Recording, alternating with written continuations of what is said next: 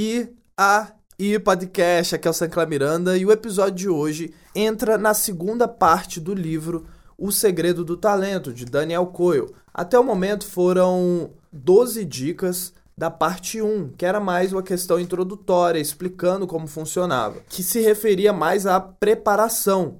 Já essa segunda parte, ela é mais voltada para estratégias e técnicas simples para direcionar em uma prática intensiva, certo? A segunda parte se chama desenvolvimento das habilidades. Então é algo mais prático. E a dica de hoje é encontre o ponto ideal. Eu vou explicar que ponto ideal é esse, beleza? Então, vamos ao episódio de hoje. Let's go! Essa parte do livro, o foco dela é mostrar de fato técnicas, mostrar formas, meios e métodos para a gente começar a desenvolver as habilidades. É interessante, bastante interessante também as dicas que tem aqui. Então, ele começa contando: nas incubadoras de talentos que visitei, a prática era o grande evento. Por quê? Ele começa dizendo que geralmente as pessoas, quando vão começar a treinar alguma habilidade, elas encaram o treinamento como algo, ai, que coisa chata, tem que ir lá treinar e coloca a competição, um exemplo, coloca a competição como o grande evento, onde é ali que realmente o que importa. E quando ele estava visitando as incubadoras, ele, vi, ele viu que, na verdade, o grande evento era a própria prática. O centro do mundo, o foco da vida diária era a prática e não o evento que eles iriam competir depois. Essa perspectiva leva ao sucesso, porque depois de algum tempo a prática adquire um caráter transformador se for executada corretamente de forma intensiva. E aí ele diz o seguinte: a sessão anterior referia-se à preparação, essa é voltada para ação. Estratégias e técnicas simples para direcioná-lo à prática intensiva, foi como eu falei. Beleza? Então, a dica de hoje é encontrando o seu ponto ideal.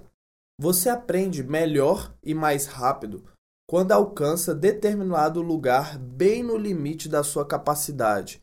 É interessante ele ter falado isso, que é quase o mesmo conceito do estado de flow, o estado de fluxo. Sempre quando há um limite, ou seja, você está fazendo aquela habilidade no limite ali do seu conhecimento, do limite do que você sabe. E por ter esse nível alto de dificuldade que está desafiando a sua própria habilidade, você entra no estado de concentração alta. O estado de flow é isso, é um estado de concentração muito alto que você elimina todo o resto, sem perceber, elimina todo o resto e está totalmente concentrado e você se funde com o que você está fazendo.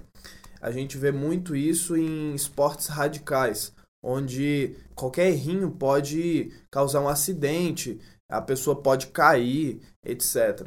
Então você percebe que o estado de flow está muito presente em esportes radicais também, ou esportes como é, le parkour e assim vai, onde tem alturas e tal.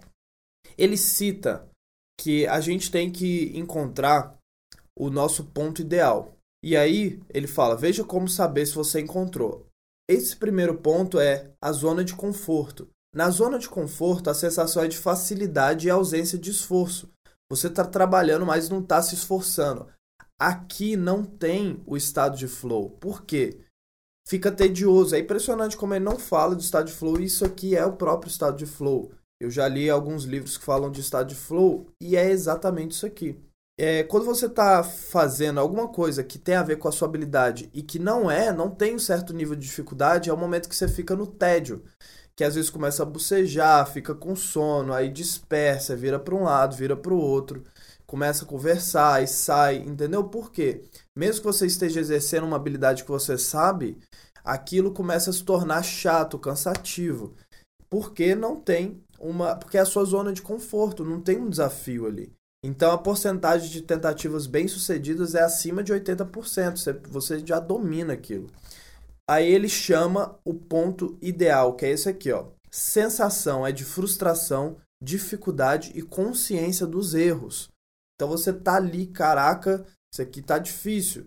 Você tem consciência das coisas que você tá errando. você está totalmente empenhado numa luta intensa e dá tudo de si para chegar a uma meta quase inalcançável. Fica a um passo de conseguir, mas como não tem sucesso, tenta de novo. A porcentagem de tentativa bem-sucedida aqui é entre 50% a 80%. Você viu que caiu a taxa de porcentagem do, de acerto, só que você também está num nível de aprendizado mais alto e mais concentrado para você acertar, né? Estado de flow. E aí ele fala mais um que é acima dessa, desse ponto ideal, que é a zona de sobrevivência, que é a sensação de confusão e desespero. Você foi superado aquela tarefa é muito, muito, muito, muito mais difícil do que você consegue. Está se debatendo, se sentindo derrotado, tentando pensar no que fazer. Às vezes você adivinha qual atitude tomar, mas por sorte, aqui a porcentagem de tentativa bem-sucedidas é abaixo de 50%. Então, quando está aqui, já não é tão interessante. A, a gente precisa encontrar o nosso ponto ideal, onde tem um nível de dificuldade que é proposital. Aquele nível de dificuldade é proposital para que a gente comece a entender os erros, comece a buscar mais para melhorar nossa habilidade. Aí é o estado de concentração total. Ele conta um exemplo legal da Clarissa, Clarissa, que era uma musicista comum em todos os quesitos, em questão de capacidade, de hábito de ensaio e até mesmo motivação. Uma manhã, porém, algo incrível aconteceu. Clarissa conseguiu executar em 5 minutos o que normalmente conseguiria em apenas um mês de prática. Foi assim: a Clarissa tocou algumas notas, errou e ficou paralisada, como se a clarinete dela estivesse dando choque. Então ela leu novamente a partitura e cantarolou, cantarolou bem baixinho. Em seguida, ensaiou os movimentos só com o dedo. Então, primeiro, ela cantarolou, depois ensaiou só com os dedos, certo? Sem tocar no instrumento de fato, e pouco depois voltou a tocar o clarinete. Ou é clarinete, agora eu não, não lembro como é, que se, como é que se pronuncia. Clarinete, eu acho, ou clarinete. Enfim, um pouco mais rápido. Então ela começou a tocar de novo o clarinete, um pouco mais rápido, e cometeu outro erro. Então ela parou de novo e voltou para o início. Dessa maneira, trabalhando instintivamente, ela acabou aprendendo a música. Por que isso aconteceu? Porque ela visualiza as conexões que a Clarissa estava tendo no seu cérebro. Toda vez que ela errava, ela percebia o erro e corrigia. O que fazia ativar as conexões corretas no cérebro. Então, para você que está acompanhando aí os episódios, você já sabe sobre essa questão das conexões a Clarissa não estava apenas ensaiando, mas desenvolvendo o cérebro. Ela tinha que alcançar aquele ponto ideal, entendeu? Então ela estava tendo consciência dos erros dela, ela parava e fazia devagarinho, coisa que eu falei já também em outros episódios, devagarinho, encontrava formas criativas, ela cantarolou baixinho. E aí ele dá pequenos exemplos aqui, como jogadores de golfe que treinam suas tacadas debaixo d'água. Por quê? ali os movimentos vão ficar mais pesados e lentos. Então, facilita a correção dos erros. Alguns músicos tocam as canções de trás para frente, o que ajuda a entender melhor a relação entre as notas. Então a gente tem que procurar qual é o nosso limite da competência, o nosso limite que a gente fala, que é o nosso ponto ideal, um limite que aumenta a dificuldade de forma proposital para que a gente consiga desenvolver melhor nossas habilidades. E aí, o que, que você achou? Me diga nos comentários no Castbox, tanto para Android, tem para iOS também esse app que se chama Castbox. Você consegue colocar seus comentários, seus pensamentos, seus insights, suas contribuições, o que você quiser. Compartilhe esse episódio, essa é uma forma muito forte de ajudar. Apenas compartilhando um simples, uma simples ação que não te custa 5 segundos mas que ajuda muito, tá bom? Então, muito obrigado por ter escutado até o momento e eu te espero aqui amanhã no próximo episódio.